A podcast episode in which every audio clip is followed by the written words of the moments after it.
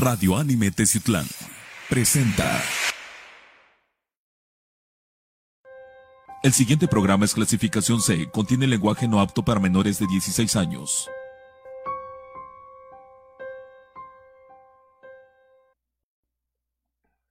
Amigos de Confidente en la Oscuridad, eh, ¿qué tal? Sean bienvenidos a un nuevo episodio, una nueva aventura dentro del programa. Llevamos, híjole, ya vamos para los 150 programas. Román, ¿cómo andas? Pues yo muy bien, viniendo a disfrutar de estos programas que, que, wow, en verdad yo- es un placer estar con ustedes, sentir esa buena vibra que cada día nos hace mejor, yo creo, ¿no? Perfecto, excelente. Y como ves, vamos a empezar con algo Vamos, chingón. vamos a empezar con chido, pero primero pues todos los saludos. El saludo a lo largo y ancho de la República Mexicana, en Centro, Sudamérica, Norteamérica, partes de Europa, España, Italia, Francia, en todo el globo terráqueo donde nos escuchan. De verdad me he dado la tarea de revisar en donde nos escuchan a través del podcast y de verdad estoy muy muy agradecido. Mi nombre es Rubén Canela. Sean bienvenidos a un programa más de Confidente en la Oscuridad. Síganos a través de todas las plataformas de Radio Anime y de Confidente en la Oscuridad. Y el tema, bueno, ya saludamos a Román. Otra vez, Román. Gracias. Ya saludamos a Román. Y pues, el tema de hoy, fíjense que a lo largo de, lo que llevamos ahorita al programa, más de tres años ya, pues hemos hablado de historias, pero no saben en dónde no habíamos tocado el punto. Los cuidadores de los cementerios, los veladores, o como le decimos aquí en México, los panteoneros. No hemos hablado directamente de las historias que ellos sí tienen al cuidar un panteón. Cosas que les pasan tanto de día de noche. Yo hemos estado en panteones, Sí. Román, y hemos también traído experiencias, pero súper, súper buenas. Vamos a contarlas también a través de, del programa. Eh, tenemos por aquí también una conexión a través de otra red social. Y pues esperamos que les gusten todas las historias que conlleva la noche y más en un camposanto, por favor. Imagínense, yo creo que re- si recopilaras todo, recopiláramos todo lo que los panteones han vivido. Le hacemos han- 10 programas. Exactamente. No, yo creo que más las personas que han eh, tenido esa oportunidad de convivir y principalmente pues aceptarlo, ¿no? Que estás viviendo con personas que entre comillas diríamos que no han desca- no descansan en paz por tener miles de cosas pendientes que no pudieron hacer en vida. Bueno, tengo también ciertos, ciertos comentarios al respecto de eso, pero lo vamos a decir más adelante. Comenzamos, Confidente en la Oscuridad, el tema de esta noche. Panteoneros.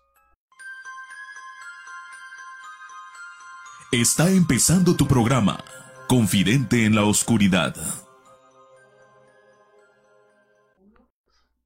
Bien, pues las historias de panteones. Eh, pues en todo el mundo existen camposantos, lugares de descanso para restos mortales, como también se le puede denominar. Y vaya, o sea, siempre, no sé, por lo general en mi caso, Román, no sé en el tuyo, siempre que ves a una persona que está cuidando un panteón, o la ves de dos maneras, o ves que es una persona muy tranquila, muy pacífica, o ves que es una persona que está como que perturbada. Pues fíjate que los que los dos personas que he conocido como panteoneros han sido de las personas que su vista está perdida. Totalmente. Sí, sí, sí. ¿Te imaginas cuánto han podido sobrevivir en- de tantas cosas sobrenaturales o paranormales que han vivido día tras día o noche tras noche más bien? Entonces, si nosotros por una exploración llegamos a encontrar algo que es perturbante para ellos constantemente estarlo viviendo, es algo Sí. muy malo. Sí, bueno, eh, dentro, desde mi muy particular punto de vista, eh, mucha gente cree que en los cementerios es de más actividad paranormal eh, vamos a, a, a capturar, ¿no? Eh, y no, no es cierto. O sea, sí se capta, pero no con el, no con el sincretismo que todos queremos tenerlo, ¿no? Es que ya entras con un morbo, ¿no? Exactamente. Es morbosidad con la que vas a estar. Insiste y En insiste. efecto, recuerden, o sea, grabar en panteones, grabar en panteones, este, no es una garantía de que te lleves muchos videos o que ves un fantasma. ¿Por qué nos hacen esta pregunta? Y la responderemos más adelante. ¿Por qué si hay cientos o miles de cuerpos ahí descansando en ese panteón, nomás grabas un fantasma? O dos. Eso se los voy a responder más adelante. Pero vamos a comenzar con nuestro primer eh, material audiovisual para todos ustedes. Vamos a ver, enseguida regresamos. Esto es Confidente en la oscuridad.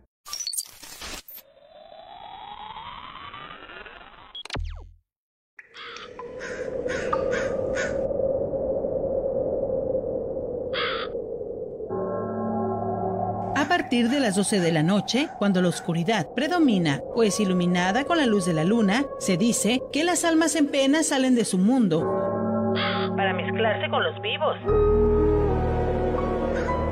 Esto se agudiza en los campos santos, donde no todos los muertos descansan en paz porque dejan algún pendiente o se aferran a lo que tuvieron en vida.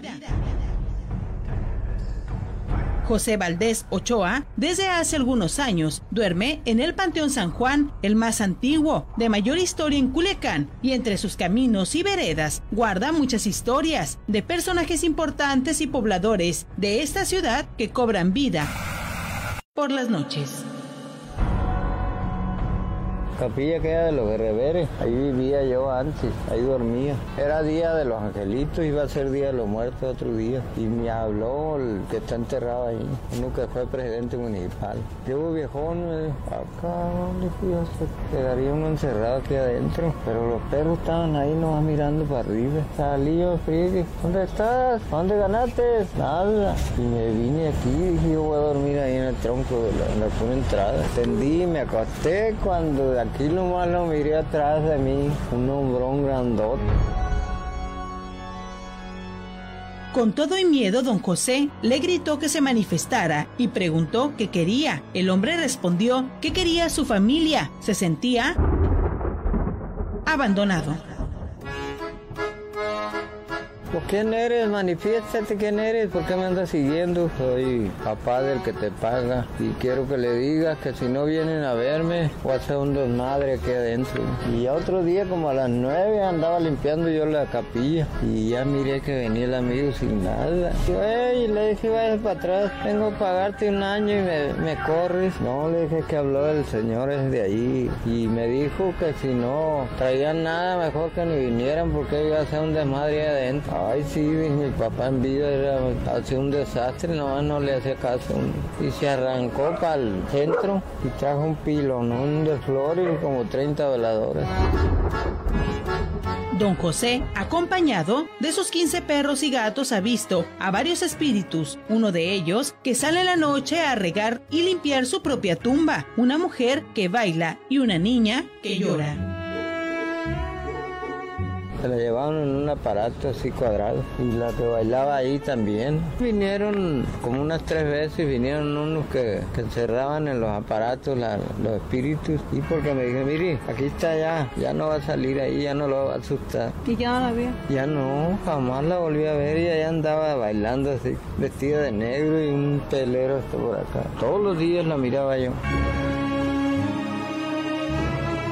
Aseguró que al principio, por curiosidad, pedía e invocaba a los muertos para saber de ellos y conocerlos. Sin embargo, fueron tantos que tuvo que revertir su solicitud y desde hace tres años no tiene aparecidos. Aparecidos.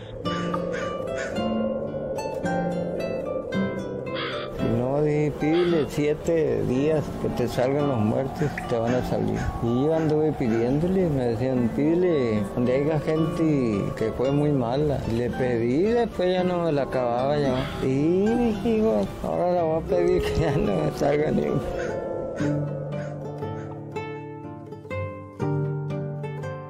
De los camposantos se hablan muchas cosas, pero sin duda la más recurrente son las almas en pena que salen en las noches a merodear por ese lugar. Viviana Rodríguez, ADN Informativo. Salí yo, ¿dónde estás? ¿Dónde ganaste? Nada. Y me vine aquí y yo voy a dormir ahí en el tronco de la, la pura entrada. Tendí, me acosté cuando de aquí nomás lo miré atrás de mí, un hombrón grandote. MX.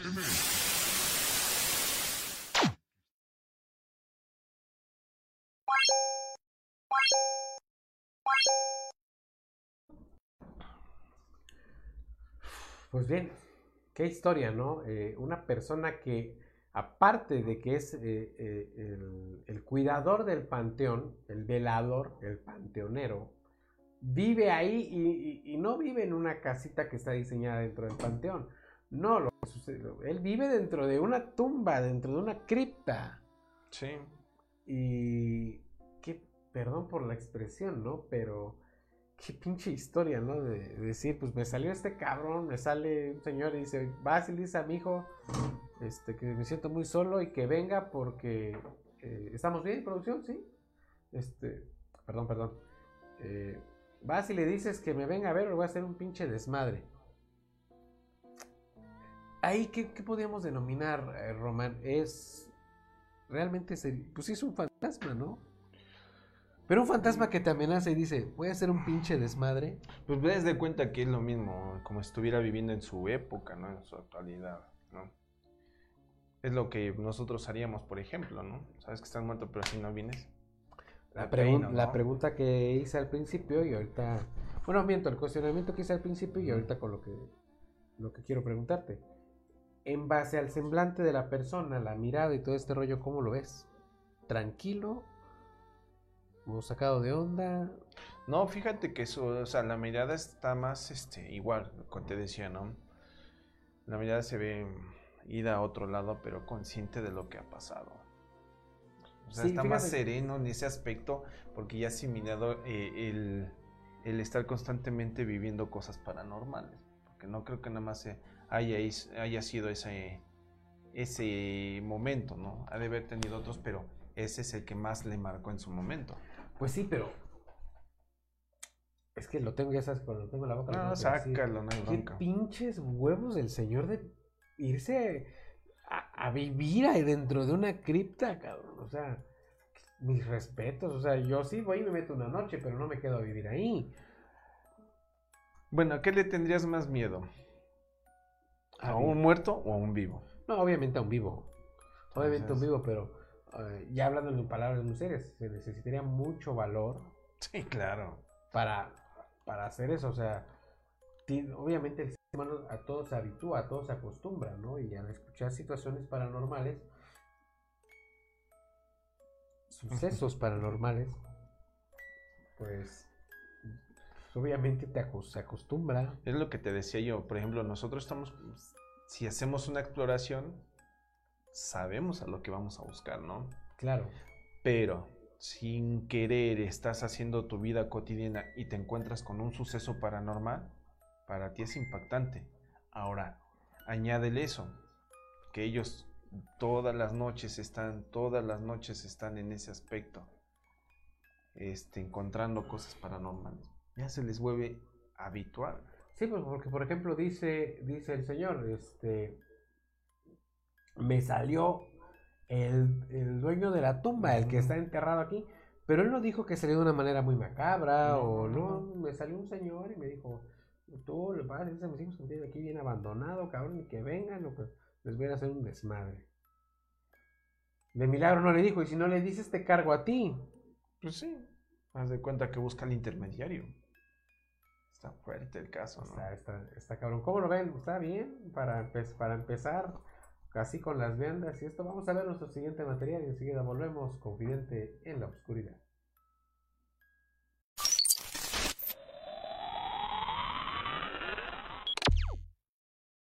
Desde el video donde se contaron experiencias vividas por uno de los oficios que más atrae todo tipo de historias inquietantes, véase los cuidadores de cementerios. Ustedes la audiencia manifestaron el deseo de una extensión del tópico. Es por eso que en el presente material les traigo una nueva recopilación de experiencias y mucho más que eso. Auténticas historias de terror vividas en carne propia de aquellos que ganan su sustento por la vigilia de panteones y necrópolis. Por siglos los cementerios han sido cuna de historias donde lo místico y lo paranormal hace que perduren en el tiempo como leyendas. Algunas de ellas se dice fueron inspiradas de hechos reales, como la que nos traslada hasta el cementerio Resurrección en Chicago, una de las necrópolis más famosas no por su extensión ni cualquier cosa tangible a la vista, sino por las docenas de testigos que afirman haber visto el espectro de María Resurrección, una joven que en 1930 murió en un accidente de tránsito muy cerca del Campo Santo. Y da la casualidad que la primera historia referente al espectro de la mujer proviene del propio cuidador del cementerio. Su nombre quedó registrado como Arthur Bonelli, un anciano de 67 años cuya vida fue dedicada al cuidado del lugar.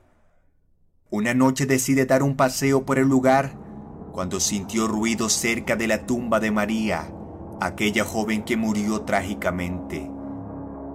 Al acercarse la procedencia del ruido encontró el ataúd de resurrección desenterrado a un lado de su tumba. Como era un hombre acostumbrado a moverse por sí solo, decidió volver a enterrar el féretro durante la noche para luego reportar el incidente al día siguiente con las autoridades del cementerio. Por asuntos protocolarios, estos deciden desenterrar nuevamente la caja para corroborar que todo estaba bien. Al momento de abrir el ataúd se descubrió que los restos de María no estaban. Tras varios meses de investigación sin éxito, finalmente se dio por cerrado el caso y por desaparecido el cuerpo de la joven. Hasta acá podría parecer una historia común de vandalismo, de no ser por el detalle de que Arthur Bonelli permaneció internado en un centro psiquiátrico durante varios meses. Lo que agrega más inquietud al caso es que los enfermeros que atendieron al cuidador afirmaron escucharlo murmurar varias veces el nombre de María mientras jugaba con alguien imaginario.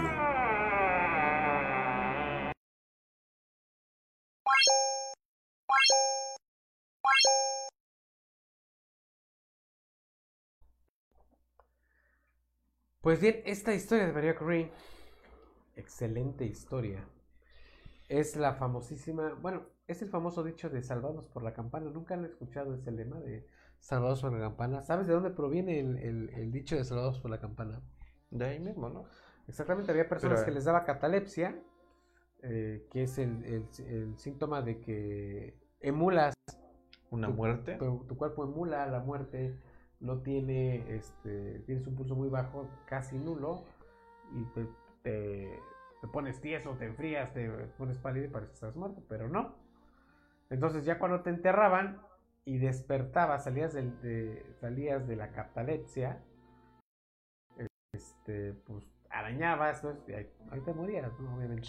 Entonces, por ahí de los años 1700 y algo, eh, los empezaron a enterrar eh, y sacaban un del ataúd y hasta arriba donde ya habían aventado la tierra y todo este rollo, estaba una campanita atrás del cordón. Entonces, si se escuchaba que la campanita sonaba, era porque la persona que estaba enterrada estaba viva. Sí, eso duró muchísimos años, En base a todo ese tipo de historias, no nada más esa, también se ves que hoy se oían historias de niños también que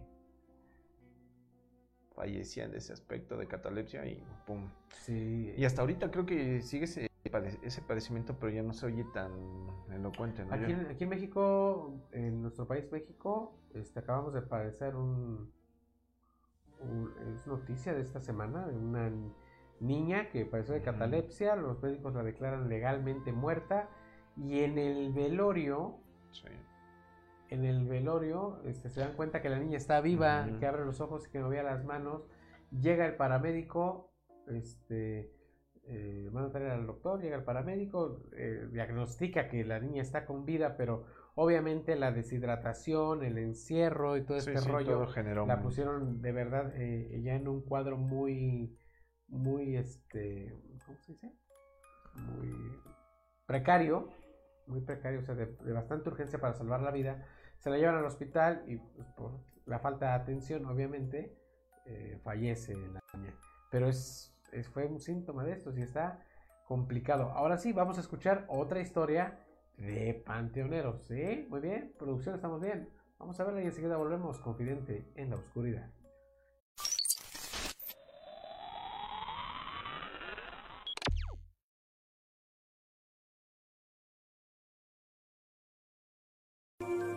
Hace como dos años a una persona, una señora me dijo que le tenía que limpiar la tumba hasta allá, hasta el final, y ya eran como las 6 de la tarde, pero ve que a veces se oscurece muy temprano.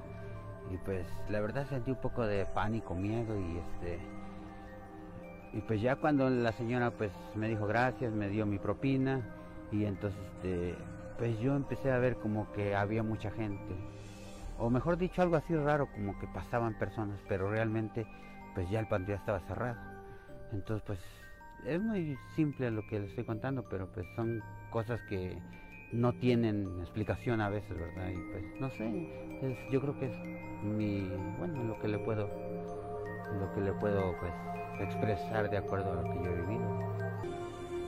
Pues sí, raro precisamente por estas fechas, ¿no? Y este, pues luego a veces veo muchos animales y es extraño porque la otra vez vi un perro negro así que, que andaba por acá, o gatos, ¿verdad? Y pues no sé, son algo como que no, este, pues no es anormal, ¿verdad? Pero pues es todo, no, no le voy a mentir que pues he visto fantasmas, ¿no? Pero sí, pues ah, ya cuando es noche, como le digo, pues eh, pues sí da un poco de miedo porque a veces voltea uno a ver y ya no sabe si es una persona o, es una capilla, un bulto, un santito, no sé, y pues sí, puede dar un poco de miedo, ¿no? Pero pues hasta ahí nada más.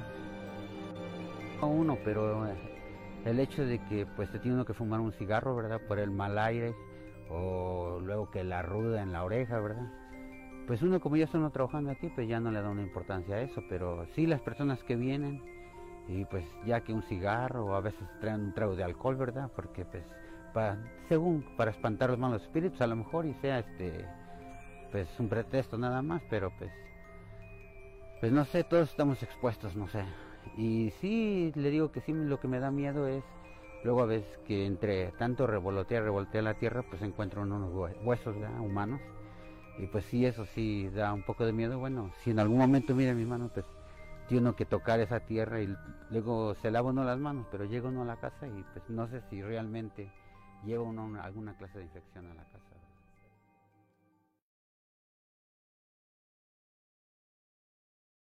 Pues sí, de noche se escuchan ruidos, no sé si son ecos, pero sí se escuchan. Hay a veces vemos lumbres encendidas dentro del área a la una de la mañana. La gente me lo comenta, como quedan afuera. Nosotros estamos trabajando, estamos atendiendo a la gente, pero la gente quedan afuera aquí en el corredor, al lado de este corredor y han visto lumbre, han visto cosas, han visto tremendo.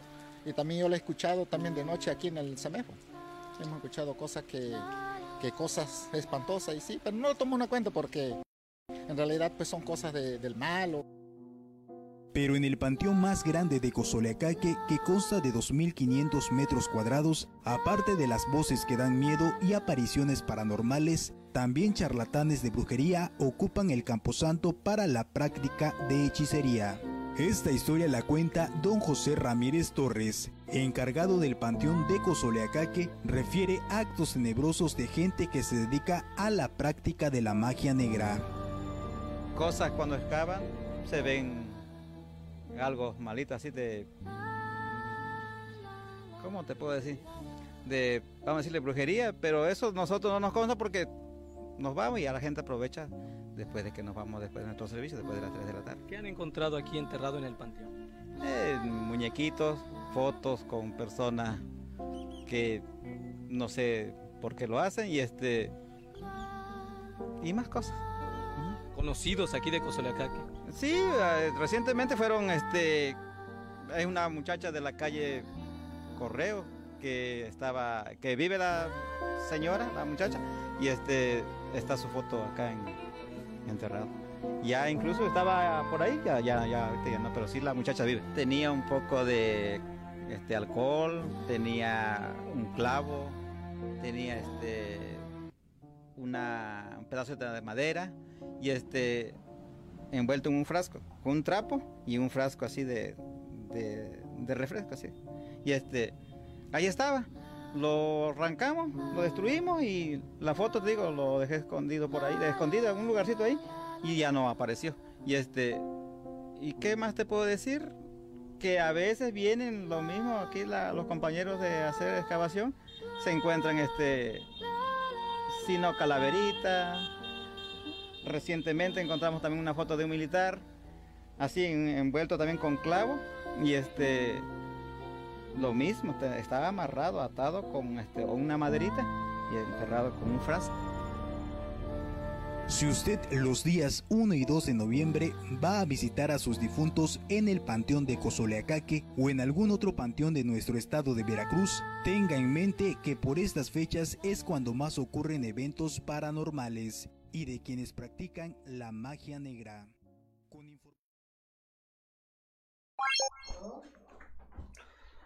¿Qué tal estas historias de, de, de verdad son historias de primera mano, ¿no? Este, Román, que si te acercas, Román. No quiero, no te quiero.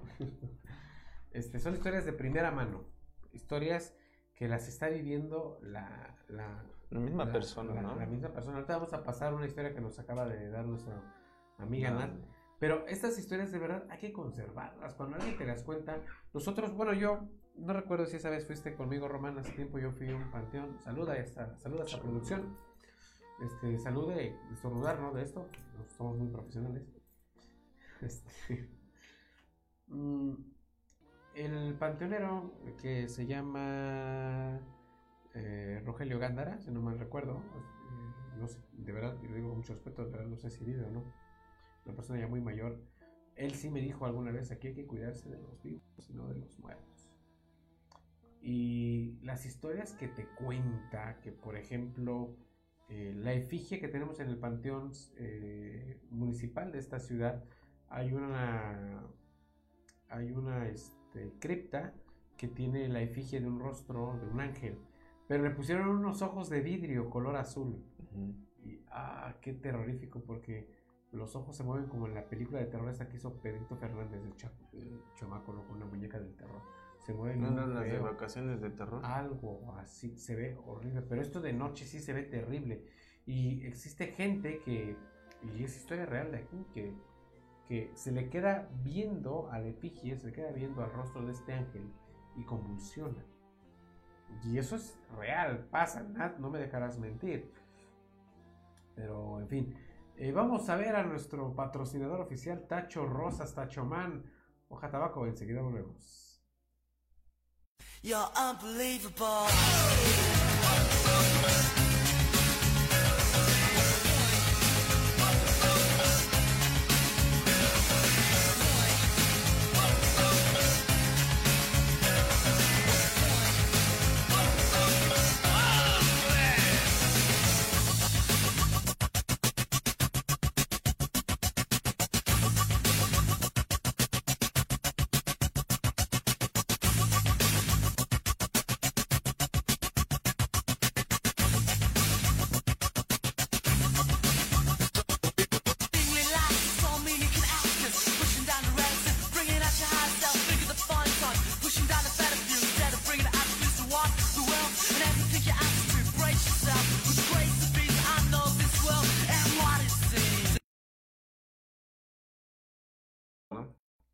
Visiten Hoja Tabaco Tattoo and Piercings de nuestro amigo Tacho Rosas, Tacho Man. De verdad, arte en tu piel. De los mejores tatuadores. Yo me, atrevo a decir, no de la ciudad, sino de, del país. Es un excelente tatuador, un excelente diseñador. Visítenlo, por favor. Está aquí en el barrio de Aguatán, al ladito de las farmacias de Guadalajara. José María Pino Suárez, número 2. Hasta que me grabé. ¡Wow! Hasta que me grabé el- la dirección de nuestro querido Tacho Rosas. De verdad, es un artista y el inicio somos nosotros. Lo que tú decidas tatuarte, con todo gusto él te lo hace, te lo diseña o le dice, ¿sabes qué? Quiero esto. Sin ningún problema. Calidad, obviamente higiene, toda la higiene necesaria que se necesita para este tipo de trabajos. En las perforaciones también excelente y muy, muy profesional. Sí, claro, amigos, no se lo pierdan, síganlo. Eh, no se me dejarán mentir las personas que se han tatuado. Este, hacen un trabajo excelente y qué persona, qué calidad humana tiene Tacho. Entonces, síganlo por lo que sea, pero principalmente por lo que desean. Su trabajo vale mucho, pero ¿saben qué? Yo, yo siento más que regresas con Tacho a tatuarte por, por cómo es Tacho que por el tatuaje. Pues es que te hace ameno el día. Sí, te hace cambiar de miles de ideas sobre ti. Ok, Principalmente. eh, tenemos una historia que nos acaban de mandar Claro. ahorita nuestra amiga, nuestra amiga Nat.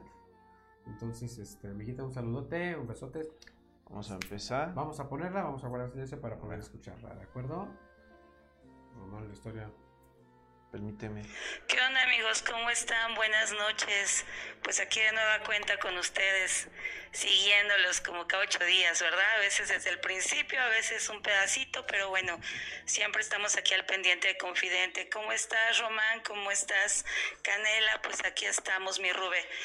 Pues mira, yo les quiero compartir esto porque fue la verdad bastante impresionante. Como ya bien recordarán, en, el año de 1999 un- hubo un desastre que ya todos lo conocen y van a decir, va a contar la misma historia. No, no, no, esto es totalmente independiente a todo lo que se vivió en el desastre. Eh, yo me fui de, bueno, de entrada cuando fueron todas las lluvias y, y- bla, bla, bla, junto con mi hermana eh, preparamos comida y fuimos a apoyar a las personas damnificadas.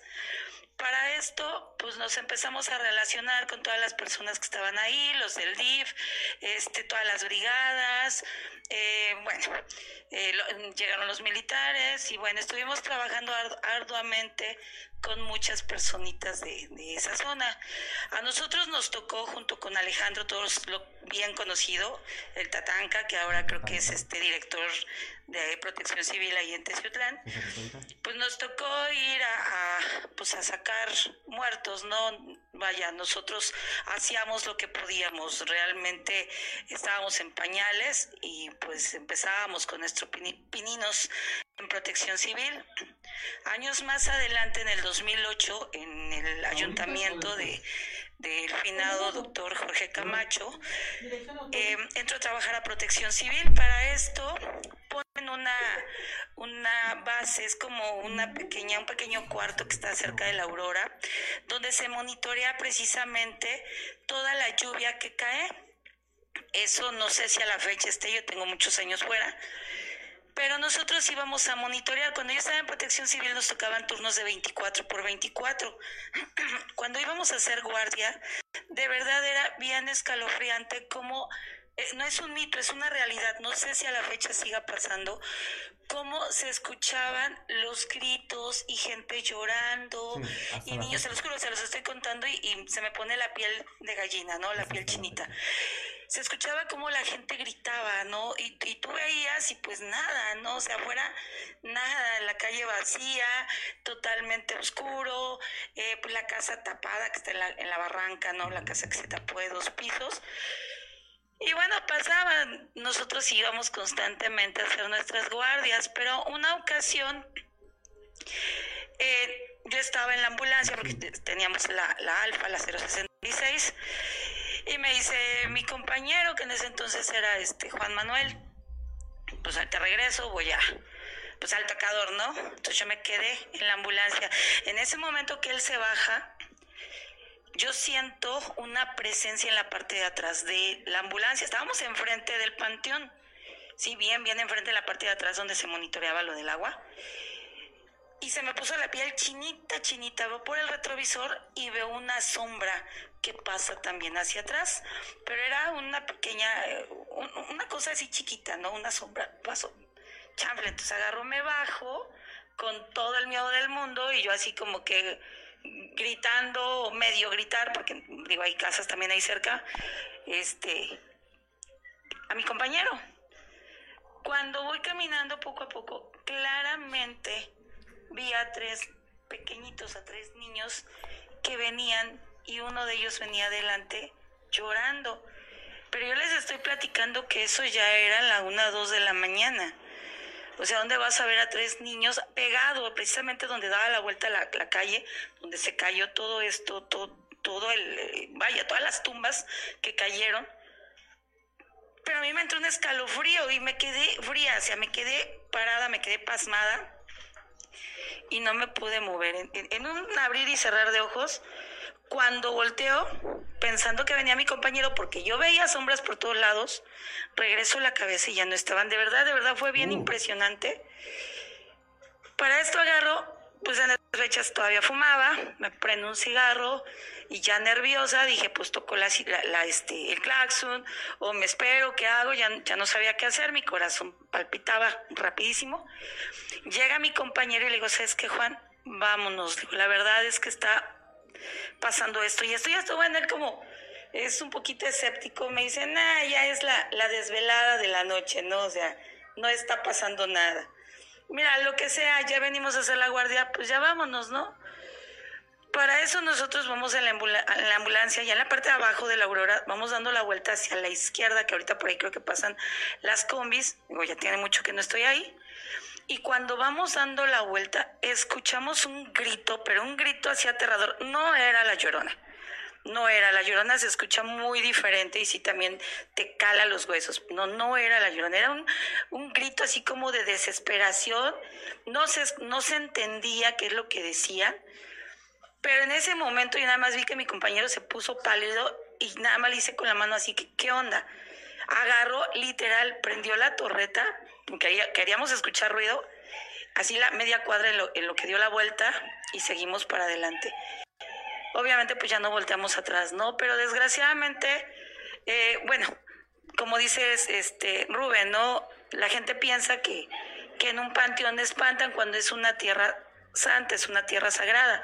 Pero en este caso, la Aurora, que tiene mucha historia, la verdad es que en ese entonces, les digo, es en el 2008 más o menos, en ese entonces pues sí estaba bastante fresco, ¿no? Lo, lo del 99 había transcurrido unos cuantos años y se oían muchas cosas. Ahorita no sé, me imagino que ya debe estar bastante poblado o limpiaron o no, no sé, yo tengo seis años fuera, pero vaya, esa es mi experiencia. La verdad es que hay mucho dolor dentro de los cementerios y no solo porque las personas eh, han fallecido, ¿no? O llevan y los entierran, sino en este caso, cuando llega a haber alguna situación, alguna muerte, eh, en este caso que fue, este, pues por volumen, ¿no? Que fueron, fueron muchos, muchos muertos, realmente nunca supieron decir cuántas personas murieron, pues ahí hay mucho dolor y pues hay muchas entidades, ¿no?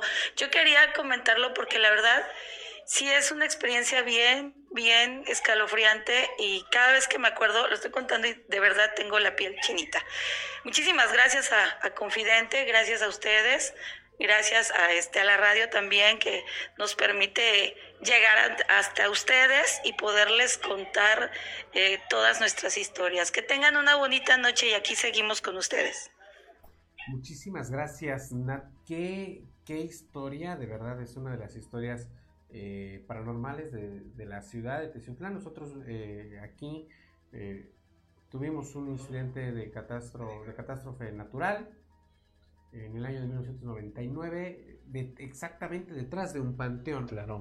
Y, las, y se quedaba mucha gente enterrada, ahora, sepultada, pero no sepultada bajo un ritual este, procedente después de que, de que falleces, no, o sea, con una luz de tierra y hay mucho dolor ahí encerrado. Demasiado, este, en esos años, este, ahí se vio la, la sol- solidaridad de todos los teciutecos y de los que estaban alrededor de nosotros, pero créeme que para Estuvimos recordar ahí, yo todo. estuve ahí, tú estuviste ahí. Fíjate que yo tuve la oportunidad de que de, Vamos a hacerle un este, programa ujú, 99. de, de participar llevando víveres en lo que era la parte de Mezcalcopla. Mm, Sí, sí. Este, en aquel entonces estábamos trabajando en la misma empresa donde encontramos, este, tú y yo. Hicimos una colecta y buscamos voluntarios para que pudieran acompañarnos para llevar todo lo que se pudiera de víveres, ya fueran pañales, agua, este, ¿cómo se llama? Toallas sanitarias, lo que era indispensable. Fíjate que cuando bajamos eh, tuvimos que pedir un permiso al, ¿El jefe al, ejército militar ejército, para sí. que nos llevaran hasta una parte donde podemos empezar. Nos tomaron este, nota de quiénes íbamos, cuántos íbamos y qué es lo que llevábamos. Y de ahí teníamos que hacer el recorrido. Estoy hablando desde la, lo que le decían la estación de San Diego. Ujú. Ahí empezamos a, a- a caminar. Sí, sí, Ah, sí. fue algo muy Yo- controversial, ¿no? Sí, muy feo. Yo también en el desastre de 1999, yo también estuve. Estuve yo en el lugar de los hechos, así como, como Nad, este, eh, escarbando, ayudando, sacando cadáveres. eh, está- estábamos muy jóvenes, como dicen, estábamos en pañales, pero bueno. Esto sucede detrás de un cementerio y eh, este cementerio, pues de verdad es muy concurrido, pero no por eso es que no están buscando en la zona correcta. Claro. Vamos a escuchar más, más historias de panteoneros.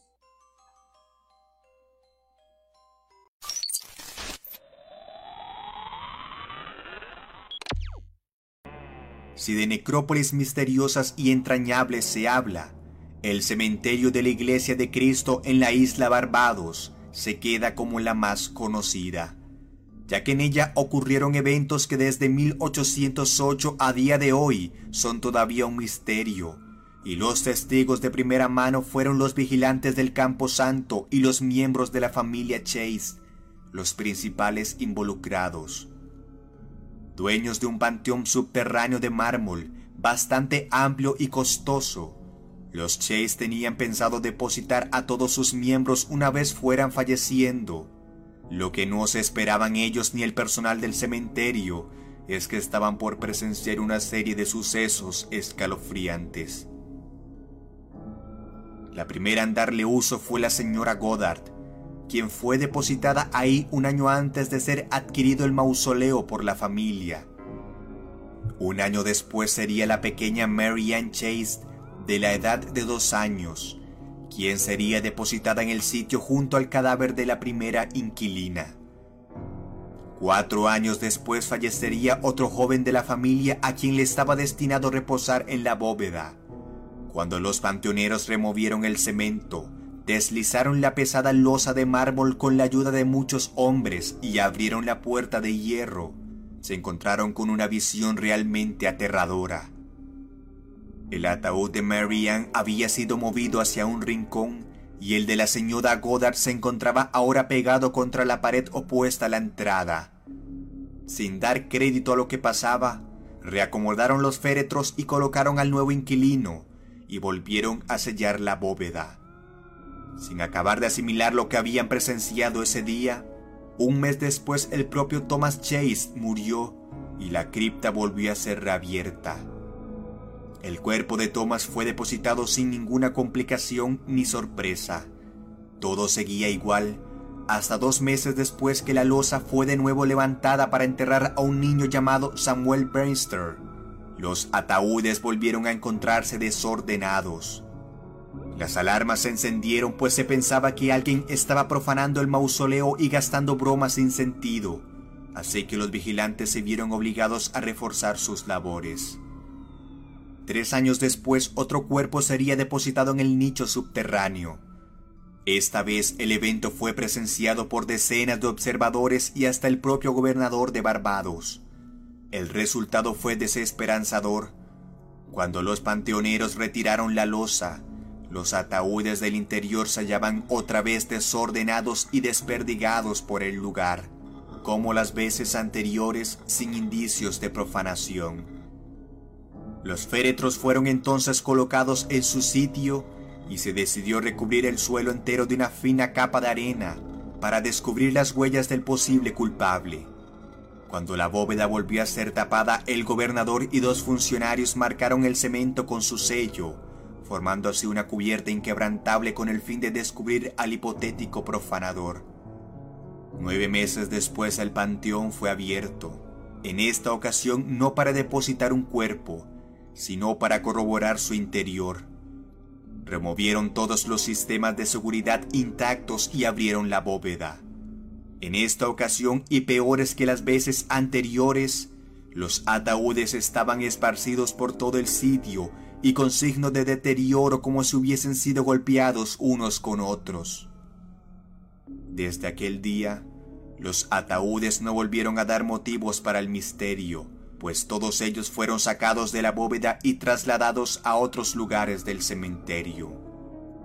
A más de 200 años, el misterio nunca ha sido resuelto.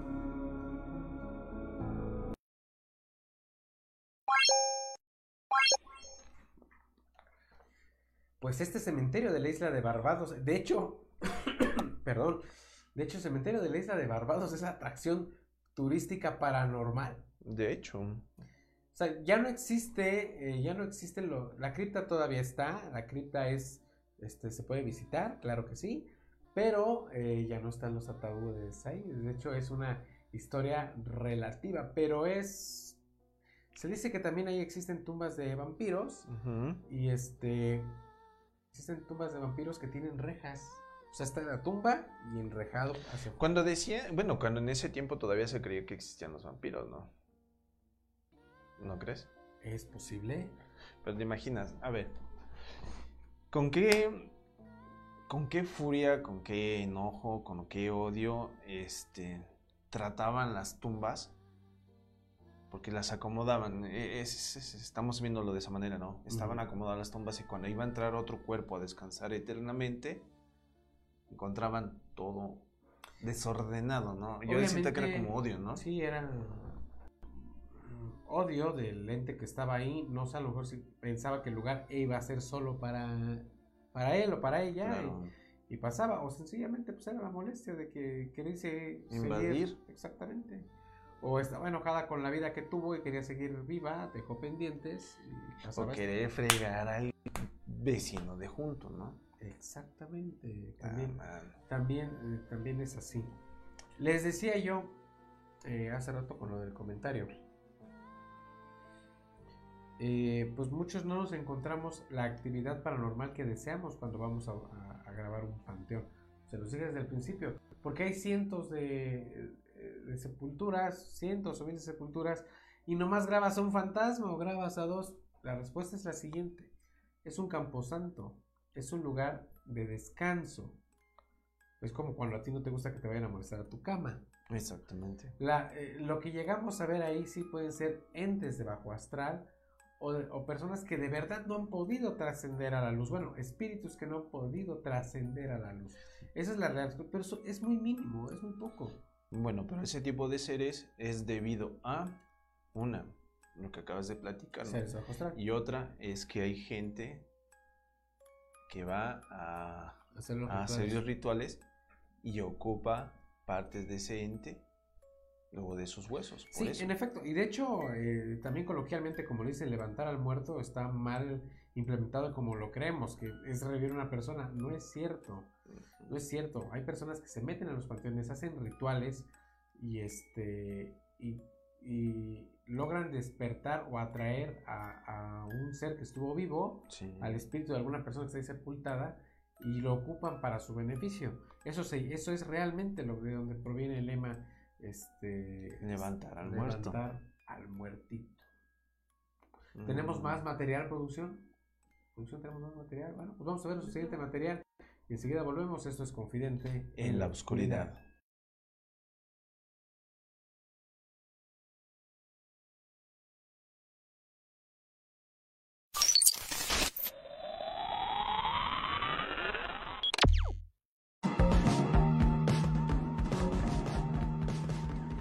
Mi nombre es Dagoberto Hernández Cruz, soy trabajador de- del Ayuntamiento de Oaxaca de Juárez, mm, donde trabajo es en el área de panteones. Tengo ya 30 años de servicio aquí en esa área de panteones. En una ocasión, igual yo este, estaba en el área de corredores y una señora no, no era de acá, era de España. Y se puso a platicar conmigo. Entre plática y plática me dijo, vengo aquí a este panteón, dice, porque yo ya, ya estuve en otra vida. Ya estuve otra vida, pues entonces aquí dice, yo vengo y en mi sueño yo fui casada con una persona que está aquí enterrada, en la parte del área de nichos, pues. Y le digo, ¿cómo? Sí, yo en mi sueño me dijeron que viniera yo a este panteón para ver una tumba, una- un nicho en la parte de corredores, ya son tumbas muy antiguas, ya tienen mucho tiempo. Entonces, pues ahora sí que yo me quedé sorprendido, ¿no? Porque yo no había visto nunca esa señora, pues. Ella me empezó a platicar que ella ya había tenido un esposo en otra vida, pues, que supuestamente había reencarnado, pues. Y me empezó a platicar eso, pero pues yo digo, yo estaba platicando con ella, o sea, una persona normal común, ¿no? Pues no era un aparecido o algo, pues. Y me llevó a la tumba, pues, al, lugar donde ella pensaba, dice, por esta área, dice, me, me dijo mi sueño, porque por esta área vi- vi- está enterrado la persona que fue mi pareja en la otra vida. Y sí, pues, y me enseñó el lugar donde, donde eh, supuestamente estaba su, su pareja en otra vida, pues. Le digo, pues uno se va de sorpresa en sorpresa acá en esta área. E incluso a veces habemos también, eh, vemos personas que, que, que entran, ¿no? Pero no sabemos si, si en realidad están vivas o ya murieron, ¿no? Yo digo, como es un área que entra cualquier tipo de persona, la otra vez igual me, me- me- pasó algo semejante, ¿no? Estaba yo en un área Y de repente vi una abuelita que iba caminando, normal, pasos cansados y todo eso.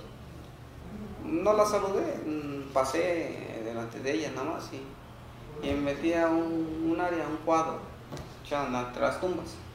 Dije, no, pues esta abuelita va a pasar ahorita, va a tardar, voy a darle chance para que, para que pase, ¿no? Y voy a ver qué tiempo, como ya se veía cansada, dije, no, voy a ver a dónde va.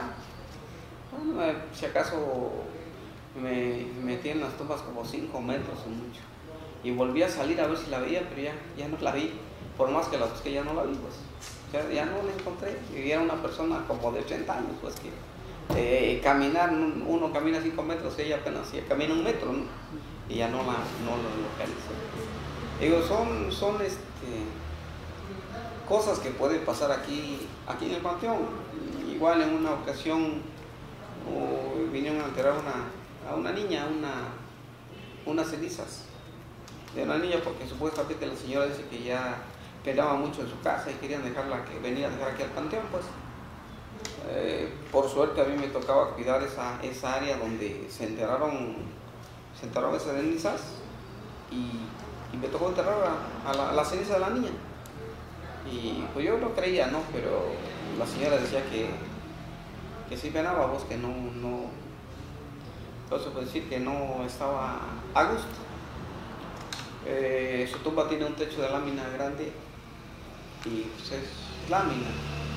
Eh, un día después de su entierro de la niña, al otro día empezó a soltar su, su, su techito de lámina, pero fuerte, pues como si alguien la, la moviera, pues. Ah, dije yo, entonces dije, no, pues sí, en realidad sí, sí, este, en realidad sí, sí es lo que dicen. Que sí pena. Pues ya, yo platiqué, por así que le digo, pues como yo cuidaba esa área, yo tuve que platicar, ¿no? Sabes que mi, trabajo es este, yo pues no vengo con fines de lucro, nada, sino yo tengo que mantener esta área, pues. Y sí, ya después ya no, ya no, digo, este, ya no se oyeron ruidos. Digo, al principio sí da miedo eh, entrar aquí a trabajar a panteones, pero ya después se vuelve rutina.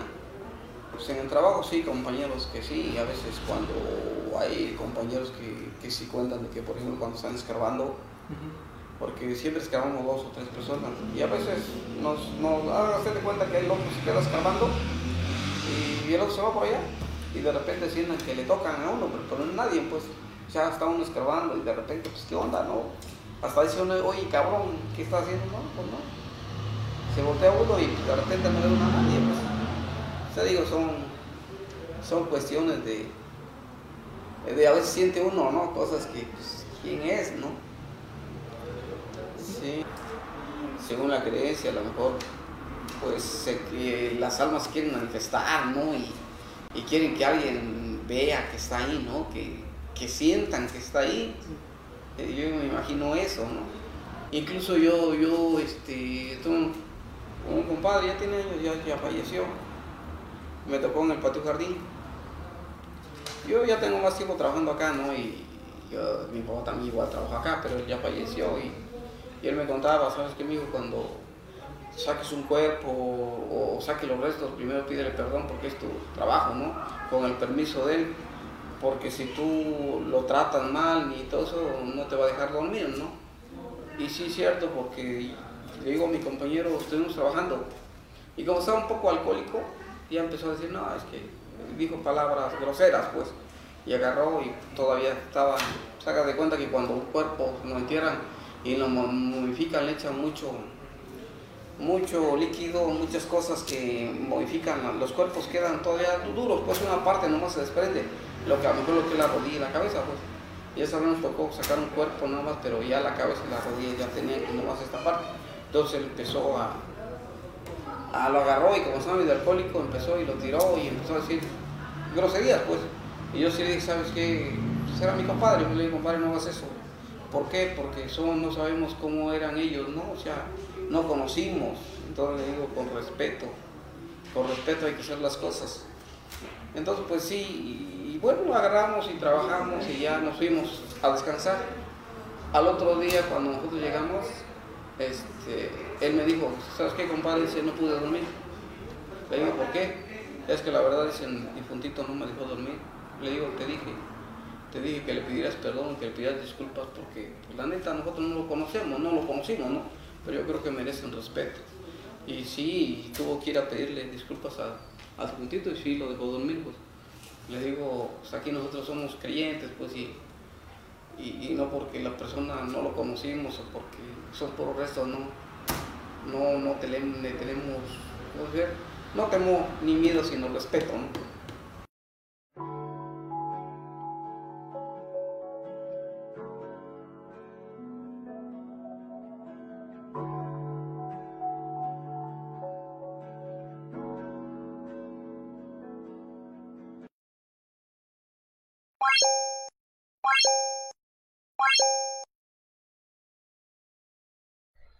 Acabamos de escuchar, eh, de verdad.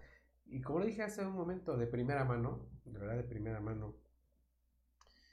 Pues, y yo les hago esa recomendación bastante. O sea, cuando escuchen a una persona que les quiera contar una historia paranormal, independientemente si es, trabaja en el panteón o no, este, pues tomen, en cuenta. Cuando Román les llega a contar alguna historia, cuando su servidor les cuenta alguna historia, son historias de primera mano. Y toda la gente que se dedica a hacer esto, esto de lo paranormal, son historias de primera mano.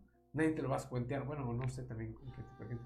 Pero si hablamos del Eder, del, del Mm, Team sí. Jarocho, mi hermano, pues también hay que. Mm, Ciertamente, este, las cosas paranormales nos van a estar sucediendo y es eh, en la vida diaria. A veces no le tomamos tanto el interés porque pues, lo tomamos algo normal, ¿no? Perdimos esa facultad, de verdad.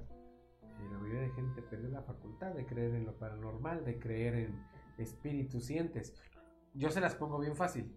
Y lo voy a decir con mucho respeto para todas las personas que nos están viendo a través de las diferentes plataformas. ¿Creen en Dios? ¿Van a la iglesia? Sí, perfecto. Pues lo están ayudando en seres espirituales. Los exorcismos este, son para desalojar seres espirituales. Una persona que le diga que no cree en fantasmas y va a la iglesia, pues no sabe realmente qué onda con ello. Pero, en fin, ¿le de esta ocasión, Rubén? Yo digo que sí, mano. ¿Y las demás plataformas les gustó? Sí, claro. Este, eh, les gustó el programa de esta, de esta ocasión, historias de panteneros, historias de primera mano y los programas que vienen espero que estén mucho, mucho mejor. Agradezco el espacio otorgado para la realización y producción de este programa, programa de todos ustedes, Confidente en la Oscuridad, el en todas las plataformas. Este episodio y los demás están alojados en, en nuestra plataforma personal de podcast, perdón, que es Anchor FM, eh, pero esta es nuestra plataforma personal. Estamos en todas las plataformas de podcast, Evo, Spotify, Breaker, Apple, Google, Chrome Podcast, eh, bastantes. Y acabo de, de aperturar otras dos más. Estamos en donde nos quieran encontrar. Escúchenos, descárguenos, por favor, este, apórtenos una, una cooperación, si que deciden, un, un donativo para seguir generando más y más contenido para todos ustedes. ¿Tus redes sociales? Pues ya saben, amigos, las mismas de siempre, Román Martínez. Ahí estamos echando cotorreo, unos cuantos videos de rock, lo que nos gusta, y una que otro relajo y desmadre. Sí, sí, sí. Eh, sigan a Confidente en la Oscuridad a través de todas sus plataformas. Sigan a Radio Anime Teciutlán a través de todas sus plataformas. Mis redes sociales personales, estoy en todas las redes sociales, tengo mil millones de redes sociales. En todas estoy como Rubasmorch. Esto fue Confidente en la Oscuridad. Nos vemos en la próxima.